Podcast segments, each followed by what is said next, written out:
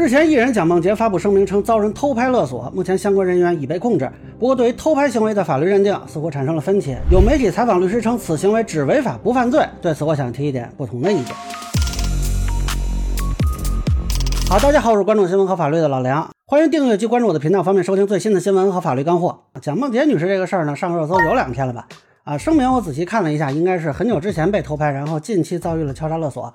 后来呢，他报警处理啊，并且相关人员已经被控制啊。本来这个事儿呢很简单，基本定性就是敲诈勒索嘛啊，对方给他发私信要钱啊。当然不确定这个拍摄者是不是就是后来的这个敲诈者啊。我在二零零七年就采访过类似的案例，对这个稍微有一点了解。就这些人偷拍呢，通常就是趁女性不备，在电梯之类的地方实施的啊。有些人会与其他人分享啊，也有敲诈的。那么之前警方呢也破获过专门的偷拍团伙。啊，也可能说涉及到其他的犯罪，比如说传播淫秽物品啊，或者说是强制猥亵罪。但是我今天看到一个视频啊，就是说有一个媒体采访了一个律师，说这个偷拍女性群体不构成犯罪啊，但是可以行政处罚。男子就偷拍女性群体，这个行为在刑法上就不构成犯罪，理由是刑法第二百三十七条规定的强制猥亵侮辱罪，它的方式是暴力胁迫或者其他的手段，它的方式是强制。如果是非暴力的方式偷拍啊，再比如说扒厕所啊，让你进不去啊，男子扒窗扒墙翻看，此时也不构成犯罪。那么不构成犯罪并不代表是合法，完全可以对其进行行政处罚。那这个说法我不太能赞同啊。虽然说之前有很多偷拍的案例确实是通过行政处罚来处理的，但实际上这个行为的刑事风险还是有的。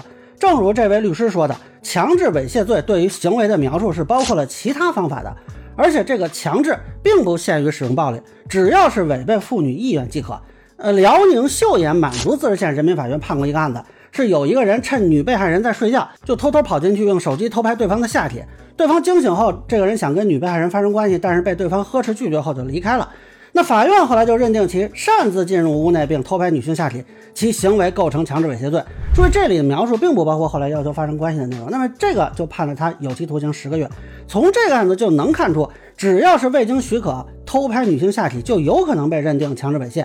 所以我认为，在公共场所偷拍群体，仍然有可能认定强制猥亵罪。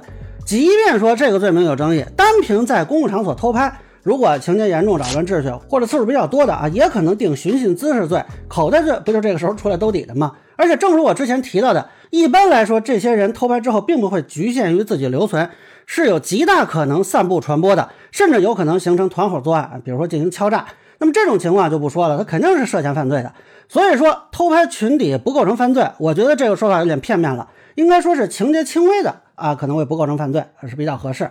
那可能有人会说了，你较这个真干什么呢？说实话，我一开始不想做这视频，因为法律上有的时候啊，这答案并不唯一，所以我这么一做呢，好像啊有点得罪那位律师了。但是我做视频有个原则，就是案件结论要谨慎，现象风险要宣扬。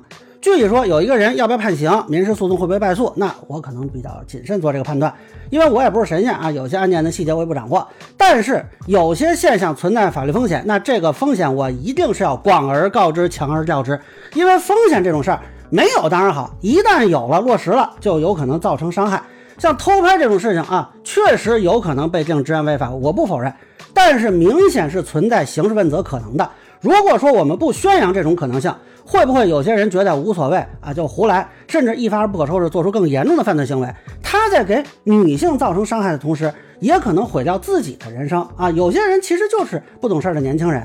他的亲人也要为他蒙羞，关键是社会也要付出代价。那么，哪怕有一个人看了我这个视频，或者说其其他什么渠道吧，啊，听到这个事情啊，原来还有刑事风险的，进而出于恐惧不敢实施这样的行为，是不是也算我这个视频啊一点微末的功德？所以就这件事来说呢，这位律师可能他自己有自己的专业上的观点啊，但是我相信媒体同行应该是能明白其中的厉害的，也因此这个内容我要掰扯掰扯啊，得罪一下诸位。那以上呢就是我对偷拍群体问题的一个分享，个人浅见难免说了，我也欢迎不同意见小伙伴评论区弹幕里给我留言。如果你觉得稍微还有点意思，您可以收藏播客老梁不郁闷，方便收听最新的节目。谢谢大家。